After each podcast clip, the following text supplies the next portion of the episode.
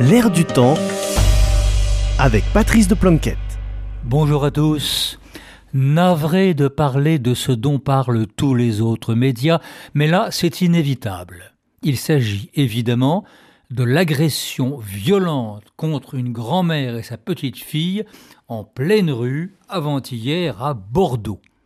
La dame de 73 ans et l'enfant lancés sur le trottoir comme des sacs de chiffon par un homme de 30 ans, et cela ouvertement, sous l'œil de caméras de surveillance, ce qui a permis à la police d'arrêter l'agresseur. Alors, qu'un trentenaire vigoureux s'en prenne aussi brutalement à une vieille dame et à une enfant, avec un total mépris envers les caméras, pourtant bien visibles, et envers l'interpellation qui suivra, c'est caractéristique de notre époque. D'abord la brutalité hystérique, attitude très actuelle un peu partout et sous tous les prétextes, parfois politiques mais souvent très ordinaires. Et c'est tellement répandu maintenant que les officiels et même les tribunaux ont donné leur aval à l'alibi du j'ai pété les plombs, expression consacrée, j'ai pété les plombs, comme s'il était normal de perdre tout contrôle de soi et de tomber dans la violence à la moindre occasion. Ce problème collectif et ses causes devraient être étudiés par des psychosociologues. Ensuite, le mépris envers la police et la justice. Ne disons pas trop vite que ce mépris est le propre de milieux marginaux.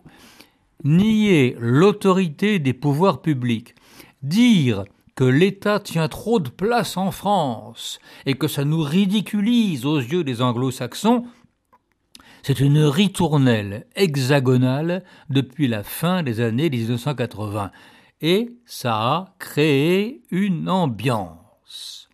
C'est cette ambiance qui permet la situation d'aujourd'hui, une tolérance inavouée envers la violence ordinaire, violence qui conduit de plus en plus rarement à la prison.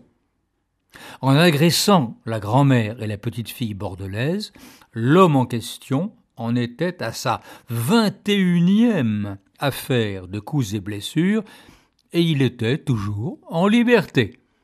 Toujours en liberté.